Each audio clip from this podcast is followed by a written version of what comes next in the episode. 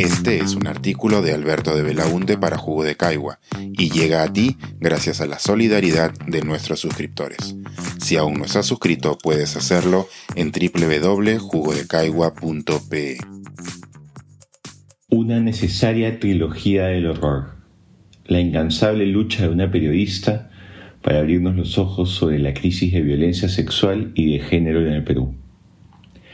Teresina Muñoz Nájar es una reconocida periodista arequipeña.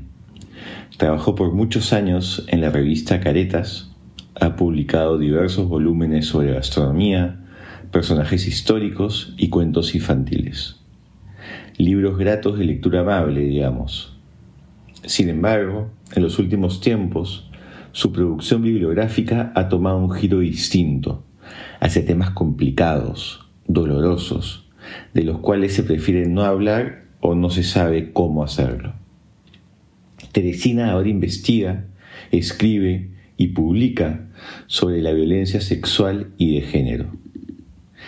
Esa dificultad para hablar de esos asuntos es inversamente proporcional a la necesidad de hacerlo como nos lo recuerdan diariamente las noticias terribles que vemos en la televisión, las inquietantes estadísticas que comparten los especialistas y la indolencia que percibimos de muchas de nuestras autoridades. Estamos hablando de feminicidio, abuso sexual a menores de edad, embarazo infantil y otros horrores similares. Teresina asumió la tarea de investigación y divulgación de estas problemáticas a raíz de un suceso cercano, el feminicidio en Arequipa de Simona Estelita Quispe a manos de su expareja.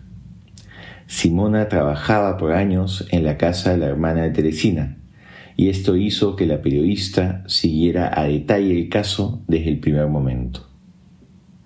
A raíz de este investigó la problemática a profundidad y publicó un primer título al respecto, Morir de Amor, un reportaje sobre el feminicidio en el Perú, Random House 2017. El libro investiga distintos casos, lo que da pie para revisar estadísticas, reseñar informes y entrevistar expertos. Es un trabajo esencial para cualquier persona interesada en entender la crisis de violencia de género que se vive en el país. En la introducción del libro, Teresina señala, abro cita, el feminicidio de Simón Estelita Quispe no solo le dio un giro a la vida de su familia y a la vida de mi hermana Aurora, con quien trabajó más de 20 años, sino también a la mía. Me tocó profundamente. Tal vez se cumplió conmigo aquella premisa que señala que mientras uno no experimenta en carne propia una fatalidad, no es capaz de entenderla en toda su magnitud. Tal vez. Fin de la cita. Conversando ayer con Teresina sobre esto, ella me cuenta, abro cita, desde que mataron a Simona me he involucrado totalmente con el tema de la violencia contra los niños, niñas, adolescentes y mujeres. Es la forma que he encontrado para hacer activismo y seguir haciendo periodismo de la vieja escuela. Fin de la cita. Fue a raíz de la lectura de Morir de Amor que convoqué a Teresina para trabajar en la Comisión Investigadora de Abusos Sexuales a Menores de Edad en Organizaciones en el Congreso de la República, donde se inquirió, entre otros, el llamado caso Sodalicio. Fue más de un año de trabajo con un equipo multidisciplinario de abogados, psicólogos y periodistas. El informe final de esa comisión cuenta con 1.500 páginas y 260 recomendaciones a las entidades públicas y privadas de cómo prevenir y sancionar estos horrendos crímenes. A raíz de esa experiencia, la periodista escribió un segundo libro, ¿A quién le importa? Tres casos de violencia sexual contra menores de edad, Aguilar 2019, donde reflexiona sobre la problemática y profundiza en sucesos investigados por la comisión uno en un colegio privado de Lima, otro en los Scouts y un tercero que involucra colegios públicos en Condorcanqui, Amazonas.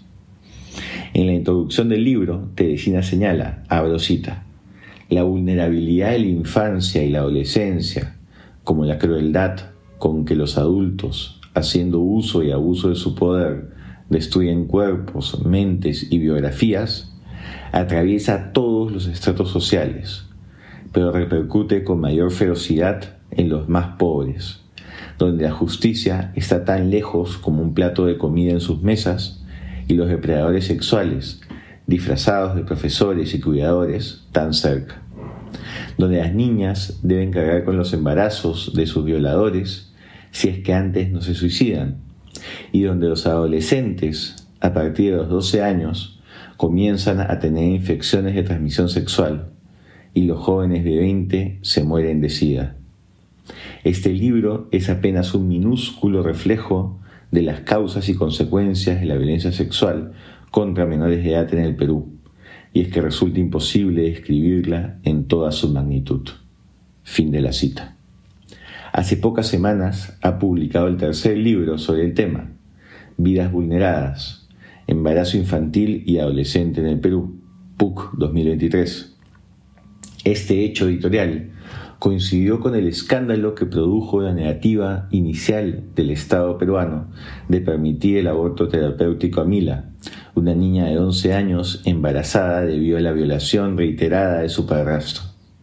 Sobre esta controversia, los obispos peruanos sacaron un comunicado diciendo que el caso era, abro cita, un hecho inédito en nuestra patria. Fin de la cita.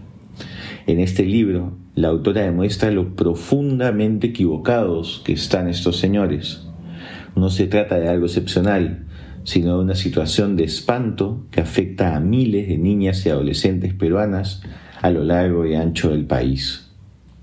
Con la pulcritud mostrada en las otras dos entregas, Teresina consulta con especialistas, comparte estadísticas y cifras, analiza casos concretos para entender mejor la problemática y sus consecuencias y resalta aquellas acciones de prevención que deberían estar implementándose con mayor decisión, como la educación sexual integral en nuestras escuelas.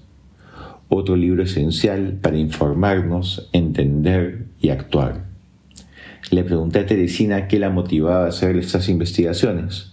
Me respondió, abro cita, creo que desde el periodismo conversando con fuentes expertas, recogiendo testimonios de las víctimas o de sus familiares y escribiendo textos sencillos, se puede explicar por qué vivimos en un contexto tan violento. Y espero que también se pueda sensibilizar muchos corazones. Fin de la cita. Ojalá así sea. Pensar, escribir, editar, grabar, coordinar, publicar y promover este y todos nuestros artículos en este podcast, nosotros los entregamos sin cobrar. Contribuye en www.jugodecaigua.pe barra suscríbete y de paso envía como suscriptor nuestras reuniones editoriales.